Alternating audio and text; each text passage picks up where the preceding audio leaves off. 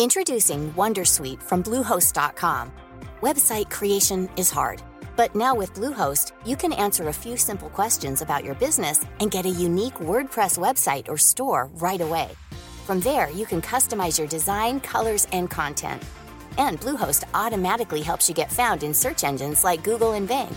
From step-by-step guidance to suggested plugins, Bluehost makes WordPress wonderful for everyone. Go to bluehost.com/wondersuite. Heraldo Podcast, un lugar para tus oídos. El Dedo en la Llaga es un proyecto original del Heraldo Podcast del Heraldo de México. Encuentra un nuevo capítulo cada semana y recuerda seguir este podcast para estar al día con todos nuestros episodios. En este capítulo platicamos con Ariadna Montiel Reyes, secretaria de Bienestar. Ariadna Montiel Reyes, secretaria del Bienestar una de las secretarías más importantes para el presidente de la República, Andrés Manuel López Obrador. Pero además, bueno, es usted madre de Sofía. Así es. La Secretaría del Bienestar ha sido cuestionada por si es los programas son programas clientelares. ¿Qué diría Ariadna? Mira, yo te diría que, como lo ha dicho muchas veces el presidente de la República, nosotros no somos iguales. Y no, solo, no somos iguales por el planteamiento ideológico, sino porque nuestra lucha nos ha formado como personas, como seres humanos y por lo tanto como políticos. Yo no te podría decir que luchamos tantos años y lo hicimos con mucha alegría, pero pues padecimos muchas cosas también, como que llegar equivocarnos y volver a hacer lo que nosotros criticamos y de lo que nos dolimos en su momento, eh, no lo haríamos. Sería traicionarnos a nosotros mismos. Hoy los programas se empujan a que sean derechos. Cuando vamos a entregar una tarjeta a los adultos mayores, les insistimos que ese es su derecho, que cuando nosotros no estemos, ellos podrán exigir que su pensión les siga llegando, que nadie llegue y les diga, si no votas por mí, entonces te quito el programa o no te lo doy, que ellos lo tienen que defender, que nosotros hemos hecho nuestra parte, la implementación de los programas, la reforma constitucional, y yo creo que esa es de las grandes preocupaciones del señor presidente, que los programas de bienestar sigan en el tiempo más allá de los gobiernos, porque son para el pueblo, son para la gente. Y creo que esa es una gran responsabilidad. Una persona como usted no se construye en un día. Usted no, siempre ha militado en la izquierda. Siempre ha militado en la izquierda. Sus padres, eh, maestros, le enseñaron siempre que tenía que leer más que ver la televisión. Sí con valores muy profundos. Así Usted ha crecido dentro del movimiento, no solamente del PRD, donde ya ha sido diputada federal, diputada local, sino también la construcción de como funcionaria pública. ¿Cómo ha sido este, este camino, Ariadna Montiel? Pues mira, lo primero que te diría es que, como siempre les digo, venimos de lejos y venimos de abajo, ¿no? Yo vengo de una familia, pues mis abuelos eran campesinos, tanto de mi lado de mi mamá como de mi papá. Mi papá era maestro normalista y siendo un maestro normalista se hizo abogado. Y mi mamá es abogada también. Eh, ella ya tiene 85 años. Eh, es decir, era abogada en la época en que las mujeres no estudiaban y mucho menos eran universitarias y mucho menos abogadas. Pero a mi mamá le mataron a su hermano más pequeño eh, y ella creció con la idea de buscar eh, superarse y pues trabajar en torno a la justicia. Yo crecí en ese entorno. Los dos son universitarios, son Pumas, mi, papá ya falleció, pero pues venimos de esa historia personal. Mi papá, eh, siendo maestro, no le gustaba la televisión y yo tuve televisión hasta los 15 años. Escuchaba el radio y eso me permitió tener pues una carga de imaginación importante porque la radio eh, generaba eso. Y pues era leer, eh, estudiar. Afortunadamente pues siempre fui buen estudiante y pues mis papás nunca se preocuparon por mí en ese sentido. Mi papá era difícil, era duro, era enérgico, era disciplinado y mi mamá de convicciones muy profundas. Entonces, bueno, yo así crecí en esta familia. ¿Cómo decide entrar a, participar en la política? Mi hermana eh, Diana estudiaba ciencias políticas y pues estaba en, en, los 18 o 19 años en el Frente Democrático cuando inició el PRD. Y yo la acompañaba y pues así me fui eh, incorporando a la militancia y hasta el día de hoy.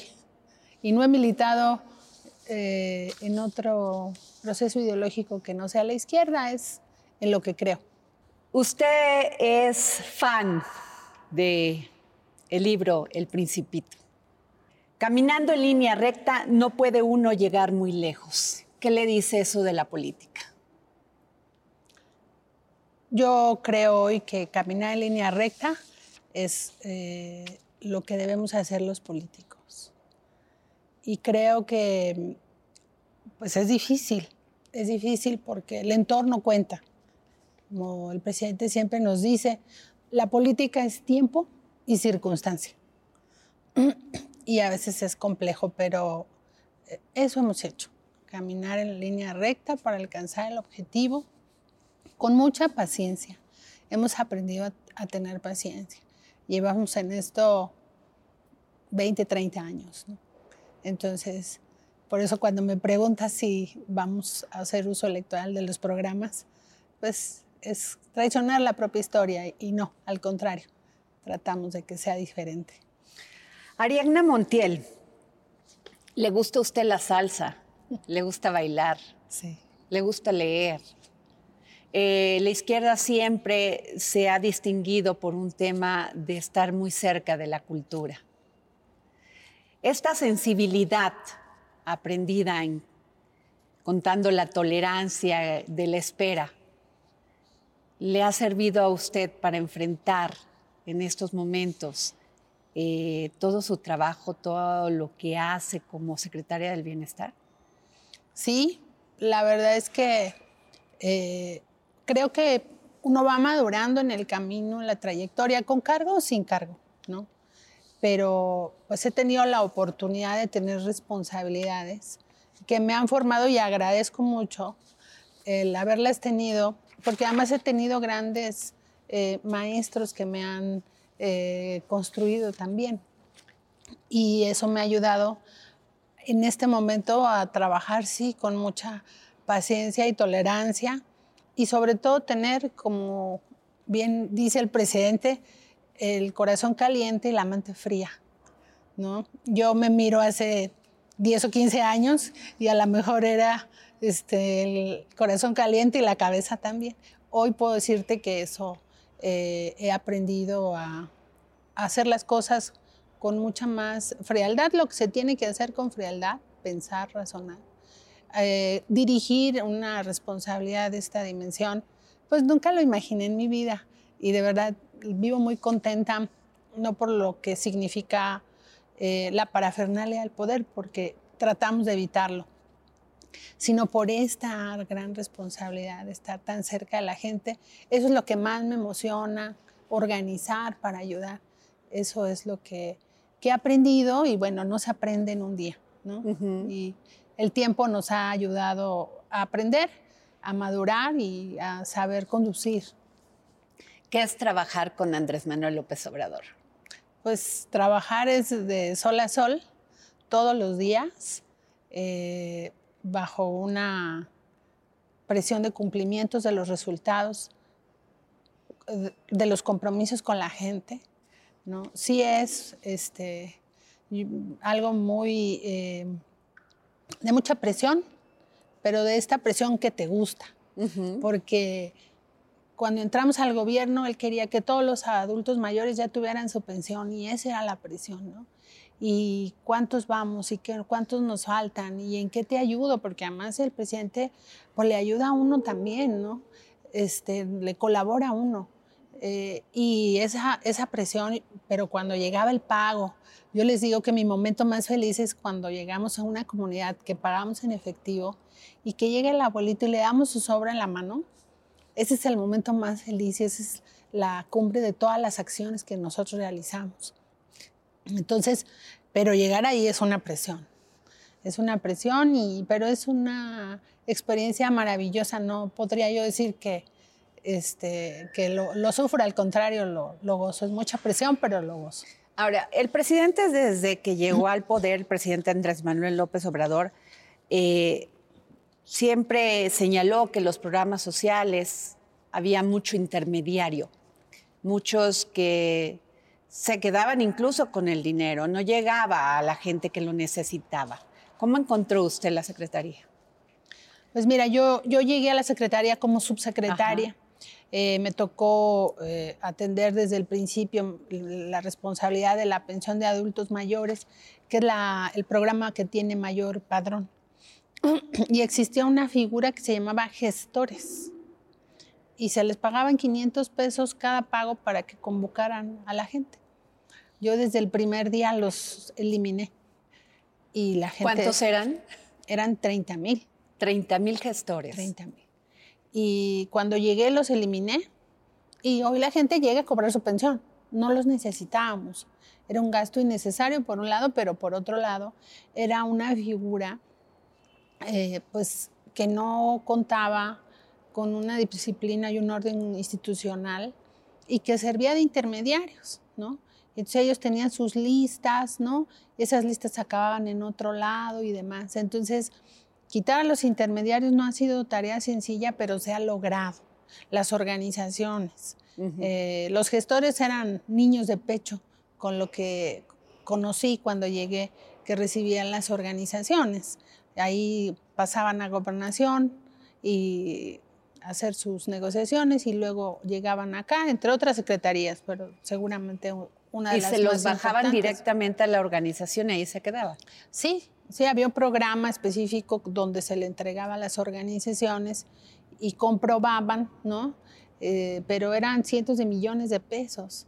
Yo no me imagino en este momento que eso sucediera. Hoy se lo damos a la gente, se le entrega en mano a la gente, se le entrega su tarjeta al Banco del Bienestar, que el presidente eh, nos ha puesto eh, una meta que todos los beneficiarios de los programas tengan su tarjeta para que también nosotros no seamos intermediarios. O sea, que les llegue de la tesorería de la federación a su tarjeta de bienestar y ellos reciban sus programas eh, de manera directa. Trabajar esta parte también ha sido muy intensa, muy importante, eh, porque eso nos ha permitido que los recursos sí le lleguen a la gente. Que antes nos decían, bueno, si me mandaban mil pesos, me llegaban cien y de verdad en esas proporciones, ¿no? Y a veces ni llegaba. Entonces, creo que ahora eh, la utilización de los recursos públicos pues tiene la transparencia que la gente sabe que le llega. Ahora, eso implicó una gran logística y checar uno por uno de las personas que les, llega, que les tenía que llegar en el caso de adultos mayores, ¿no? Sí, hicimos verificaciones a todos los padrones de que la gente estuviera viva, que no estuviera duplicada. ¿Y se encontraron con personas que ni siquiera existían? Corregimos muchas cosas porque antes, por ejemplo, no se les pedía la clave única de registro de población.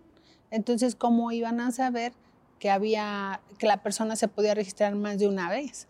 Entonces, desde la parte técnica, eh, la, eh, implementamos medidas distintas de control hasta la parte de verificación en campo. Este espíritu del presidente de vamos casa por casa, porque así se verificó el padrón, pues fue muy importante porque pues desde corregir datos, ¿verdad? Porque la gente vive en una casa y luego se cambia y no le avisa al programa. Hasta corregir eso, pero saber que están ahí, que los abuelitos están eh, vivos, que están en, una casa, que nadie les quita su pensión, porque también les damos su tarjeta y luego la familia abusa. Cuidar esas cosas también es atenderlos, es atenderlos en todos sentidos. ¿no? Ariadna, ¿quién hace ese trabajo de casa por casa? Nuestros servidores de la nación, eh, que son quienes están en campo. ¿no? Tenemos eh, servidores de la nación, promotores de los programas, de las becas, de las pensiones, eh, técnicos y facilitadores de Sembrando Vida, técnicos del programa de agricultura. En general, como todos los conocemos como servidores de la nación, porque esos somos todos. Y ellos hacen esta visita casa por casa. Ariadna, eh, secretaria, Ariadna Montiel, secretaria del Bienestar, fue muy criticado el tema de las estancias infantiles. Luego se anunció que este programa se le iba a dar a las madres directamente para que este, pudieran con ese dinero pues hacer lo que hacían las estancias infantiles. Eh, ¿Ha funcionado este programa? Porque hubo muchos cuestionamientos. Sí, mira, es una decisión que se tomó al principio de la administración en este espíritu de quitar a los intermediarios. Las estancias infantiles eran entes privados, no eran entes públicos. El gobierno eh, le pagaba el servicio a las estancias para que las mamás eh, llevarán a sus hijos para ser cuidados. Eh, ¿Qué hacemos ahora? Le entregamos los recursos a la mamá para que la mamá decida en qué estancia va a tener a los niños en cuidado o bajo qué esquema de cuidado los va a tener. Eh, ¿Por qué nosotros cuestionamos este programa bajo el esquema de estancias? Primero decirte que los programas hoy son por persona es la pensión para los adultos mayores, para las personas con discapacidad, para las madres trabajadoras. Antes era 65 y más las estancias infantiles, o sea, era para las cosas, no para las personas. Mm, Hoy es para las personas. Entonces, le damos el recurso a la mamá y con ese recurso cubre el pago de la estancia. ¿Cuál era la crítica central nuestra? Verificamos el padrón como verificamos todos los padrones y de 300 mil niños localizamos a 200 mil. Los otros 100 mil no estaban y los fuimos a ver a su casa uno por uno, a hacer el censo de verificación de ese programa y el 30% no estaba. Entonces, ¿qué, ¿qué, nos dimos cuenta? Bueno, pues que había niños que los registraban como si estuvieran ahí, pero no acudían a la estancia, mamás que nos decían, yo no sabía que mi hijo estaba registrado en una estancia, llegamos a un domicilio y era un taller mecánico donde no vivía ningún niño, etcétera, etcétera. Entonces, cuando hicimos esa verificación, entonces se toma la decisión de cambiar el programa a un programa de entrega directa. Entonces, las mamás que, se, eh, que sí censamos, que sí localizamos, eh, son las que reciben el apoyo. después aparecieron otro, unas 10 mil más que se cambiaron de casa, pero alzaron la mano, aquí estamos, igual la registramos. Pero nació pues de una revisión del, programa. Había un equipo de verificación de las estancias. Pues, pues no hacían su trabajo, era una estructura burocrática. Y nosotros, bueno, en ese tiempo el programa manejaba 4.500 millones. Para, estancias infantiles. Para 330 mil niños. Ahora manejamos 2.700 para 220 mil. O sea que había mil millones anuales que no, nunca se supo a dónde fueron a dar. Se le pagaban a la estancia y la estancia no tenía los niños que decía. Nosotros no estamos en contra de las estancias, por el contrario, yo, yo soy una niña de estancias infantiles en una estancia de. Eh, y, comparto que el cuidado de los niños, no solamente por el cuidado, sino por el desarrollo y la convivencia de esa edad, eh, y más cuando son pequeños, están en la edad eh, adecuada para que jueguen, para el desarrollo, etc. pero eso sin menoscabo de que son recursos públicos y de que se tienen que cuidar. Entonces quitamos la burocracia que supervisaba, supuestamente, entregamos de manera directa los apoyos, pero ah, hicimos una transformación eh, posterior, creo que más importante que todo lo anterior. las estancias eran solo para las ciudades, ese programa solo estaba en las ciudades. Y los niños indígenas que su mamá los lleva a trabajar al campo y que están en riesgo el trabajo infantil, de que trabajan en el campo con agroquímicos y los niños los respiran y demás, ese trabajo no estaba considerado. ¿Qué hicimos? ¿Cuáles son nuestros niños más pobres? Nuestros niños indígenas, nuestros niños de las zonas rurales. Porque el principio de todo lo que hacemos es primero los pobres. Entonces decidimos que el programa atendiera a los niños más pobres. ¿Dónde están los niños más pobres? En estas regiones. ¿Y, qué hicimos? Hicimos un censo de manera universal para nueve regiones indígenas. Seris, mayos, eh, yaquis, eh, tarahumaras, eh, purépechas, guarijíos, em, otomís, mazaguas, eh, purépechas, toda la montaña de Guerrero, eh, y una zona, y, la, justamente la eh, Sierra Sur de Oaxaca, Sierra Sur y Sierra Norte de Oaxaca, donde de manera universal estamos atendiendo a esos niños con este programa, donde las mamás van al campo y los niños, pues ahí no hay una estancia, pero igual necesitan y tienen derecho a un cuidado. ¿no? Incluso hay deserción este, escolar, porque no, no, no pueden, o sea... Así Es. Y además las familias a veces son migrantes internos del país para ir a trabajar a los campos de Sinaloa, por ejemplo, y van de un estado a otro. Y entonces las mamás tienen su recurso para ir con ellos, como es su cultura, ¿no? Y como es su dinámica familiar. En fin, yo creo que el programa funciona, funciona bien. Le dimos un tratamiento para atender a los niños más pobres, para cuidar a los niños más pobres. Ahora, secretaria, eh, la burocracia esta que, me menciona y este dinero que pues, no apareció y que se daba a estas instancias tiene nombre y apellido. ¿Hay, ¿Se han fincado responsabilidades? Pues nosotros hicimos las denuncias correspondientes. Nosotros dimos conocimiento a la función pública eh, y, ahí está. Y se han hecho investigaciones, bueno, se ha ido trabajando en eso y ya esa estará la función pública. Porque nosotros sí decidimos una cosa, el pasado no nos iba a quitar tiempo para el presente y el futuro. Actuar en el presente. Este, eh, me llama la atención este programa de discapacidad permanente.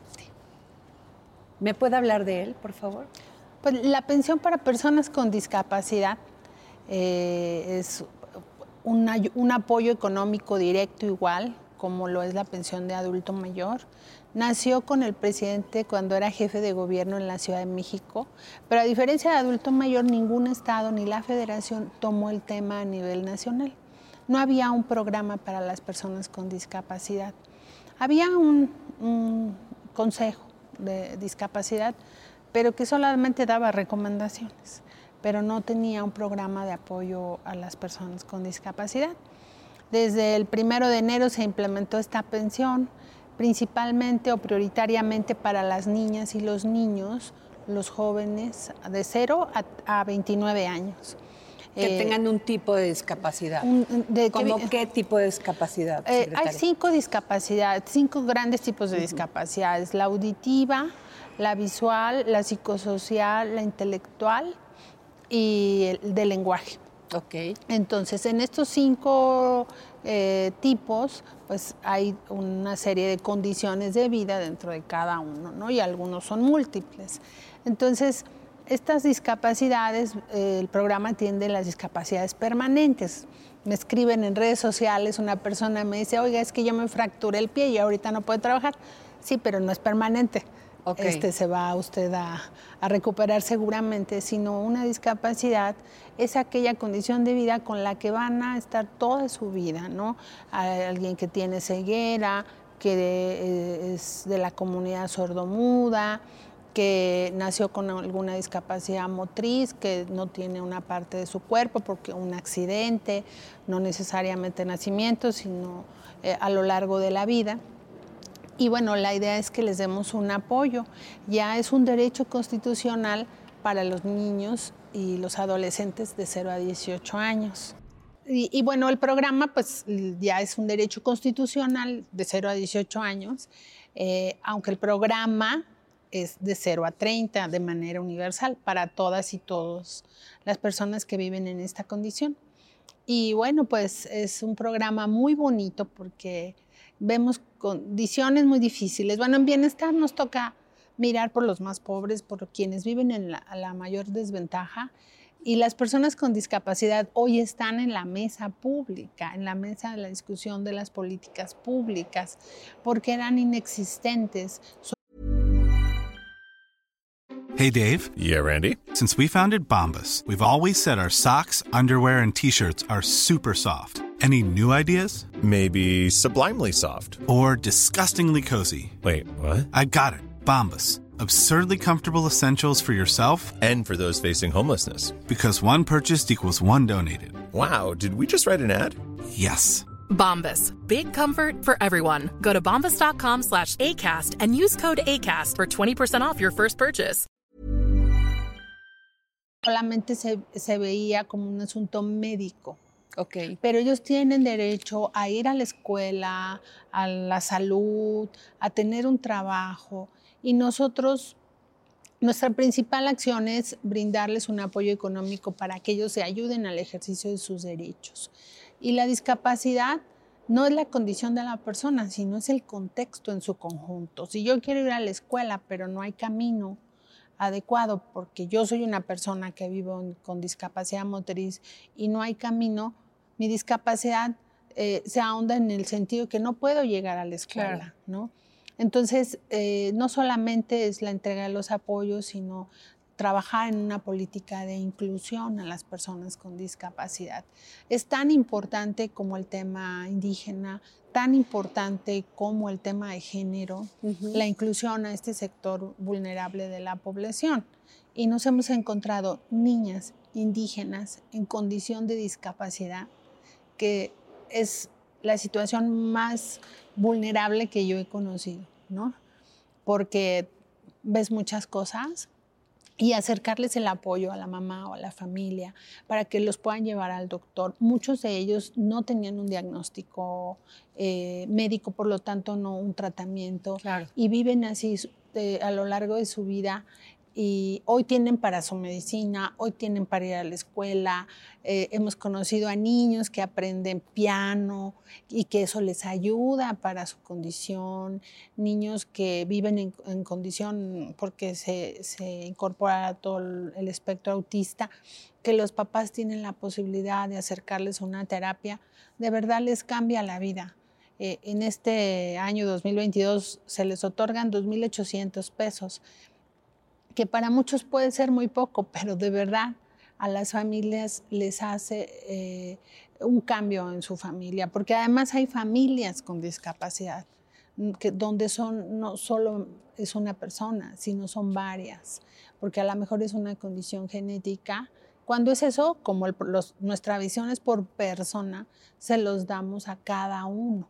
Okay. Entonces construimos pues familias diferentes. De verdad es un programa que, como dice el, presidente, nos hace mejores seres humanos. Estamos hablando de cuántas personas están en este programa. Actualmente tenemos a un millón de personas en, la pensión.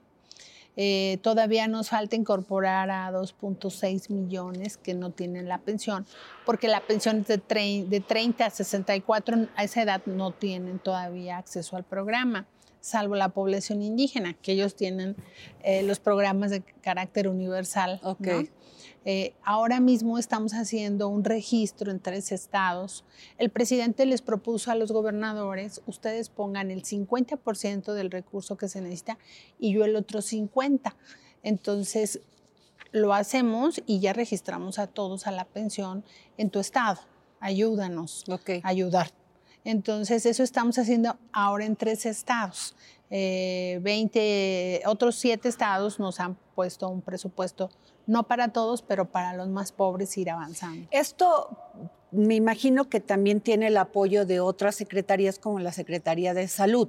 Sí. que pueda coadyuvar en todo este tema. Sí, eh, sobre todo en la emisión del certificado y del diagnóstico, esto es fundamental. Y obviamente el derecho universal a la salud, que también se eh, inscribió en la reforma al artículo cuarto constitucional, donde se volvió un derecho la pensión de adultos mayores, la pensión de discapacidad, las becas para estudiantes y el derecho a la salud, que es en lo que ahora mismo el presidente está trabajando con los estados, con la federalización de la salud. La oposición, como en todo, hay críticas, ¿no? Y bueno, somos un, un, país democrático donde las críticas se escuchan y pues muchos de ellos dicen que este, combatir la pobreza a veces eh, aminora la desigualdad, ¿no? Sí, están de acuerdo, pero que también pues abre otro margen eh, que es que la gente deje de aspirar a tener condiciones mejores para su comunidad, para su entorno, porque pues se conforman con la ayuda de un programa social. ¿Usted qué piensa? Mira, em, hay dos tipos de programas sociales. Eh, la política que nosotros estamos eh, implementando es un apoyo directo para los más vulnerables. Ok las personas con discapacidad, los adultos mayores, las mamás que tienen que trabajar y el apoyo para el cuidado de los niños, ¿no? pero tenemos la otra rama dentro de los propios programas de bienestar eh, productivo. Los jóvenes construyendo el futuro reciben un apoyo por adquirir la, la experiencia, por ser aprendiz en un oficio, en una actividad. No se lo regalamos es un salario, digamos, está equilibrado un salario. De hecho, el monto de jóvenes construyendo el futuro es mensual y tiene el monto del salario mínimo pero es un aprendiz y tiene que realizar sus actividades como... ¿Y ese certificado quién se los da? ¿Que sí trabajaron, que sí cumplieron con el horario, los, las La Secretaría del Trabajo se coordinan con los, las eh, empresas. Es un programa para que los jóvenes adquieran, aprendan un oficio, una actividad y se les da su apoyo, es equivalente al salario mínimo, pero no se les regala. Ellos van a trabajar, aprenden, es esta primera experiencia que nadie tiene y te piden experiencia cuando vas a buscar tu primer trabajo. ¿Y quién extiende esta certificación? La Secretaría del Trabajo. También está el programa Sembrando Vida. No, bueno, pues están construyendo los sembradores y las sembradoras su patrimonio de aquí a 15, 20, 30 años. ¿Qué estamos haciendo? Dándoles pues, un impulso. A ellos se les entrega un jornal de 5 mil pesos, pero trabajan en la parcela, hacen su vivero, este, siembran sus plantas, ya que la planta está de una talla, se lleva a la parcela y estamos sembrando maíz, frijol, eh, árboles frutales, y los árboles maderables que son de, largo tiempo, 15, 20, hasta 30 años, pero esa es una inversión para sus hijos. Claro. Y ellos están trabajando, no les estamos regalando el dinero.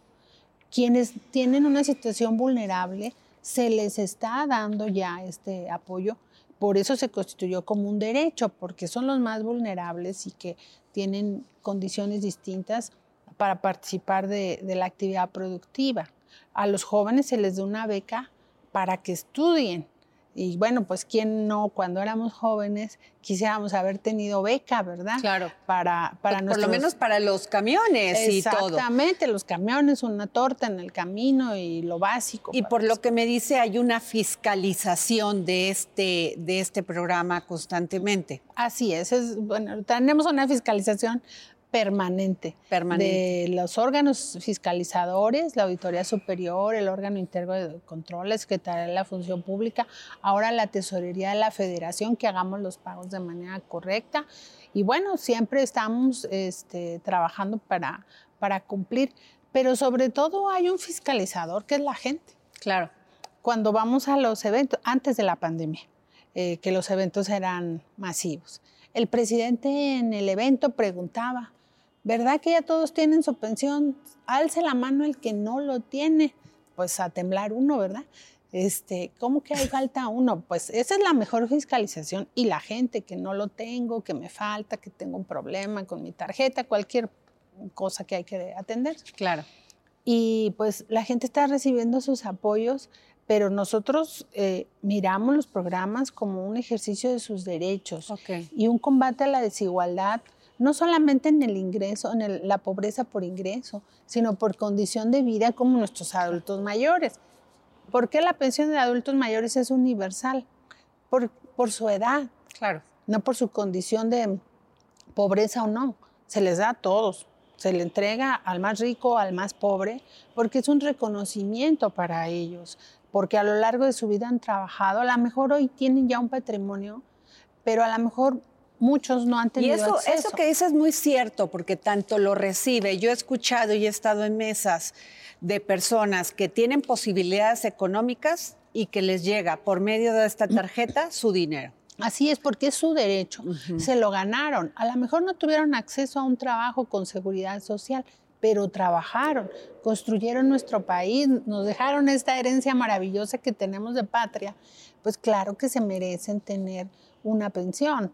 Entonces, los programas pues tienen esta eh, visión tanto de lo productivo como el combate a la desigualdad y es empujar.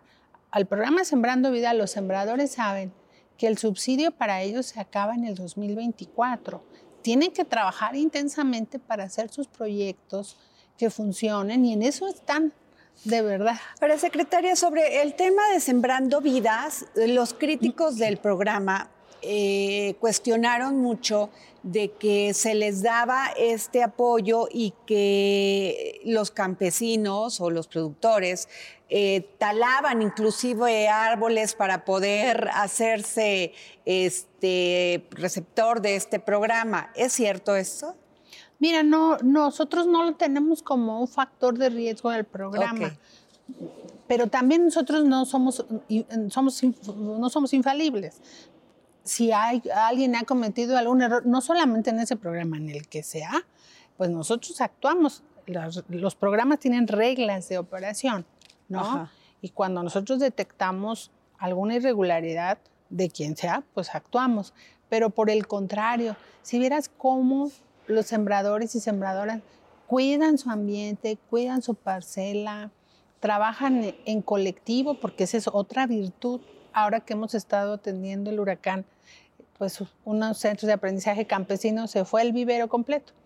Y un adulto mayor me decía, pero lo mejor del programa es que trabajamos juntos y vamos a salir adelante juntos, ¿no? Esa es una gran virtud que se hace comunidad. Ok. Y que la comunidad empuja.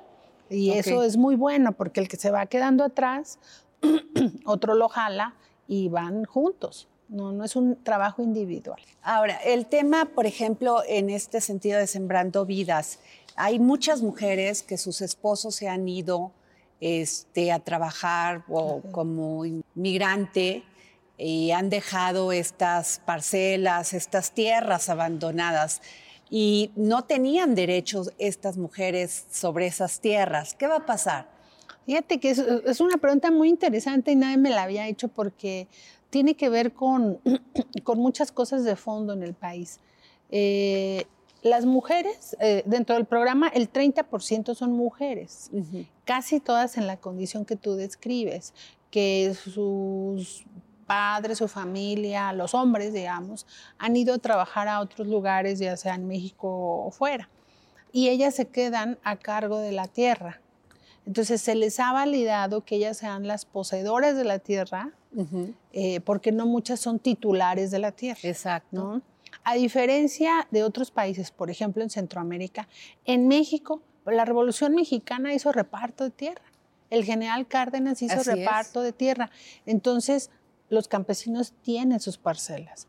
En Centroamérica sigue habiendo estos latifundios en donde pocos tienen muchas, muchas eh, superficie de tierra.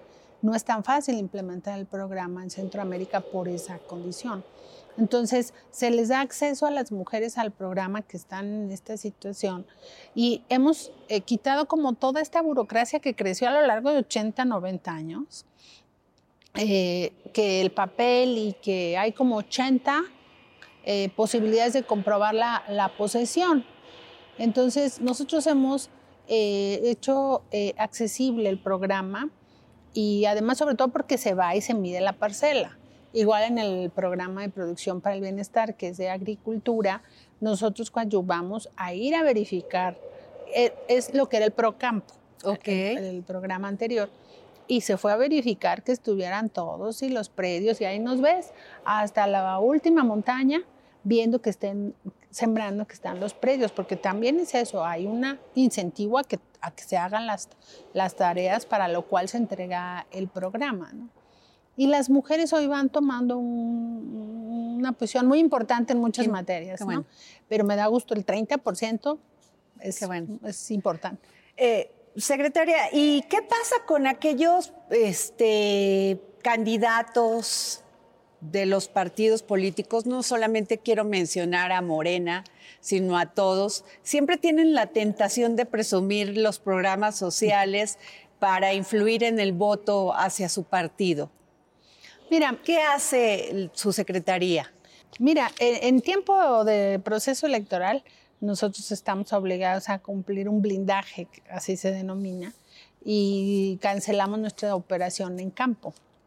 Pero lo que tú mencionas, ¿no? Los políticos dicen, este, y va a continuar esto, va a haber esta actividad, es algo que tienen derecho. La ley les permite eh, hablar sobre los logros de sus partidos, de los gobiernos de sus partidos. Pero te diría que lo más importante, volvemos al tema de la gente. Los, fiscalizadores más importantes son la gente. Si alguien lo promete y no lo cumple, pues la gente lo va a saber. Y hoy más que nunca que la gente está informada eh, y que les insistimos que este sea un derecho, nosotros vamos de paso, los funcionarios vamos de paso.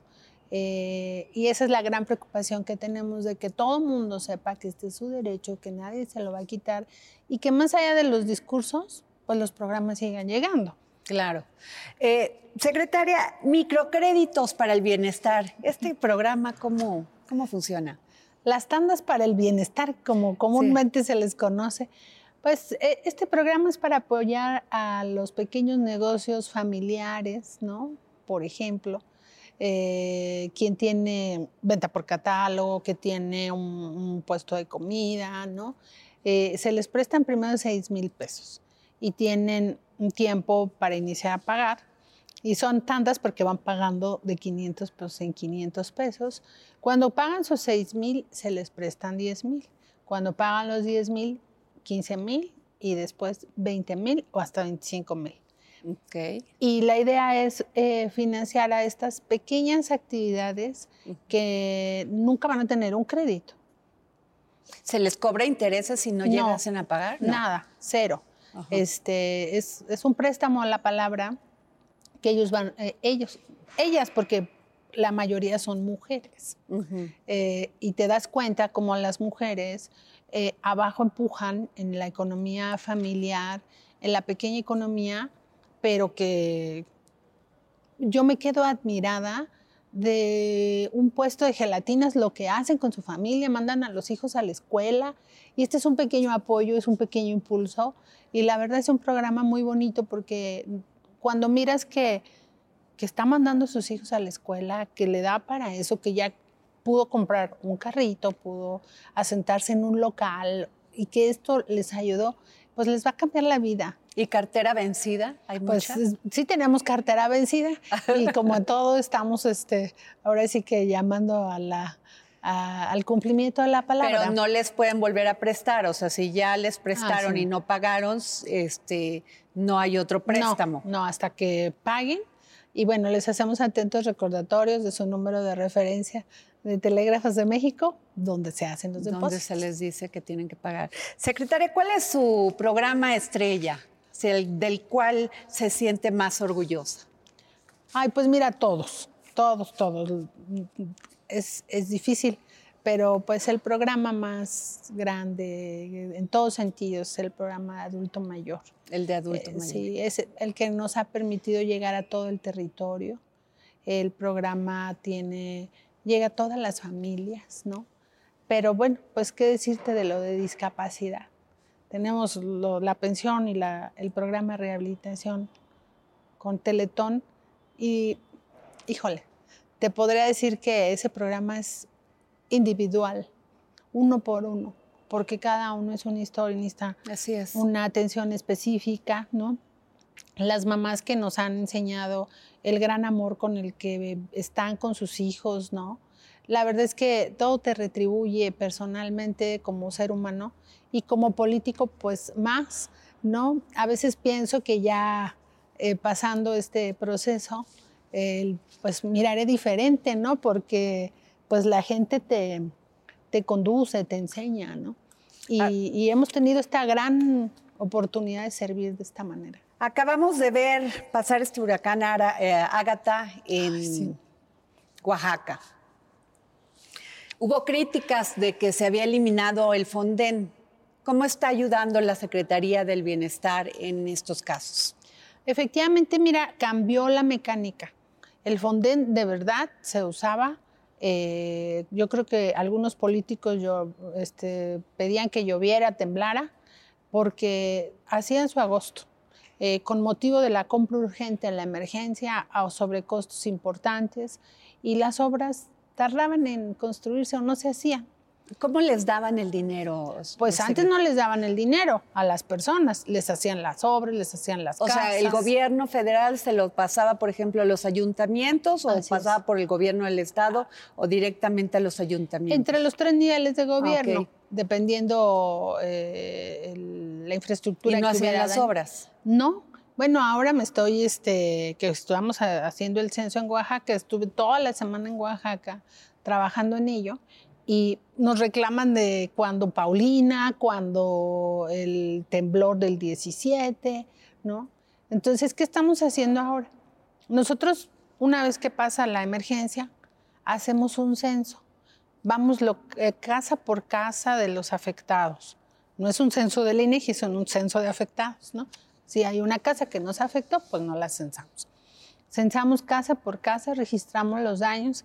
Si perdió ganado, si perdió cultivo, si se dañó su casa, si se dañaron los servicios de la casa y si perdió enseres, refrigerador, cama, estufa, muebles, computadora, lo que fuera, se registra. Le damos ese reporte al presidente eh, y, y entonces se van tomando determinaciones. Pérdida total de la casa este, y se establece un monto.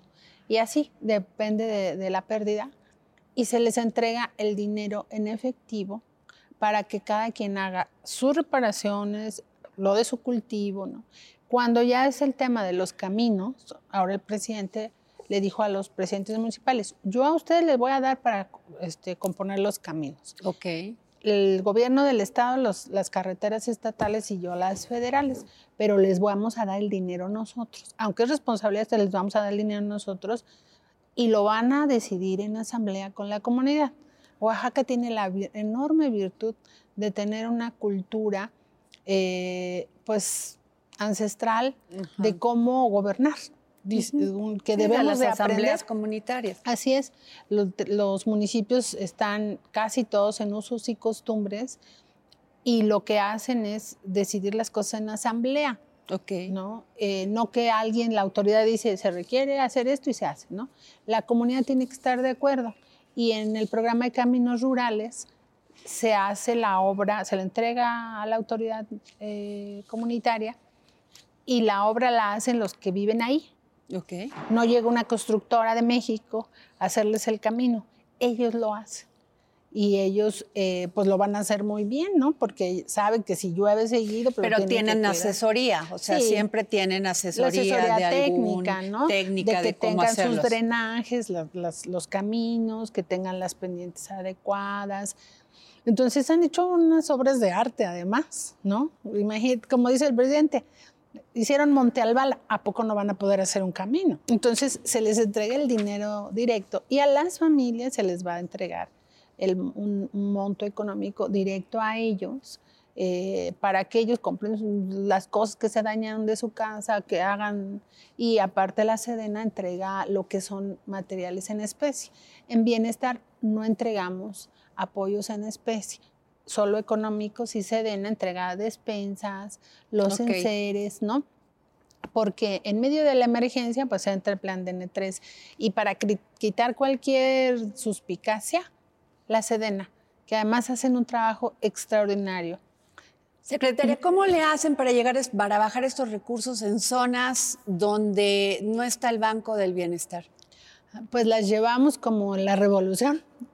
El dinero lo llevamos en efectivo y eh, convocamos a la gente, hacemos una mesa de atención, eh, nos acompaña la Guardia Nacional. Okay.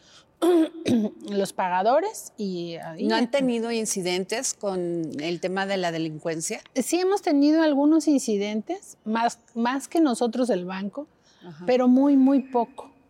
Te podría decir que en cualquier lugar la gente respeta hasta... Y además cuida que llegue. Sí, porque además es su familia. Digo, hay gente, este, puntos eh, delicados, eh, regiones delicadas del país, y te puedo decir que en todos lados pagamos, en todos lados entramos. no tenemos problema. Eh, pero bueno, estamos trabajando para que haya sucursales y ya no llevemos el dinero en efectivo. Ok. Pues muchas gracias, secretaria del Bienestar, Ariadna Montiel. Muchas gracias por darnos esta entrevista. Muchas gracias a ti, Adrián. Gracias. Gracias. Agradecemos las facilidades otorgadas para esta grabación al Museo Interactivo de Economía. Tired of ads barging into your favorite news podcasts? Good news. Ad-free listening is available on Amazon Music for all the music plus top podcasts included with your Prime membership. Stay up to date on everything newsworthy by downloading the Amazon Music app for free or go to amazon.com slash news ad free. That's amazon.com slash news ad free to catch up on the latest episodes without the ads.